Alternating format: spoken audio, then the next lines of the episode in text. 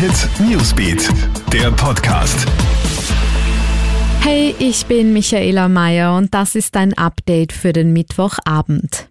Die Coronavirus-Krise führt leider zu mehr häuslicher Gewalt. Darauf macht heute Frauenministerin Susanne Raab aufmerksam. Seit die Corona-Maßnahmen in Kraft getreten sind, sei die Zahl der Anrufe bei der Frauen-Helpline stark gestiegen. Die Ausgangsbeschränkungen in Kombination mit Existenzsorgen lassen Gewalttäter leider noch schneller ausrasten. So Raab. Das zeige auch der Fall gestern in Niederösterreich, wo ein Mann seine Frau fast zu Tode geprügelt hat. Der Täter soll angegeben haben, dass ihm der Stress daheim zu viel geworden sei.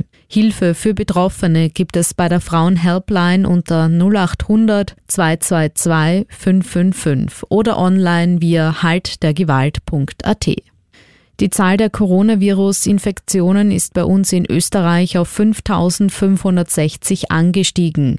Das gibt das Gesundheitsministerium bekannt. Unter den Infizierten ist auch der erste Häftling. Es handelt sich um einen Neuzugang in der Justizanstalt Innsbruck. In Spital an der Drau in Kärnten ist unterdessen eine Kaserne wegen eines Verdachtsfalls gesperrt worden. Der betroffene Soldat wurde getestet. Mit dem Ergebnis ist morgen zu rechnen.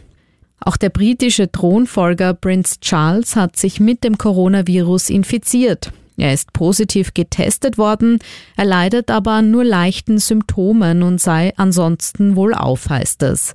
Mit seinen 71 Jahren gehört er jedoch zur Risikogruppe. Bei seiner Frau, Herzogin Camilla, wurde keine Infektion festgestellt. Das Paar befindet sich derzeit in häuslicher Isolation. Und auch Österreichs Sportstars richten sich von daheim aus über Social Media an ihre Fans.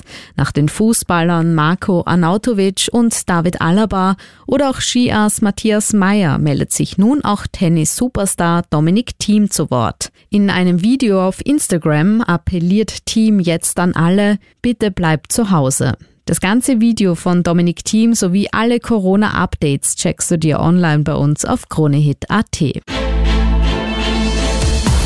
Krone Hit Newsbeat, der Podcast.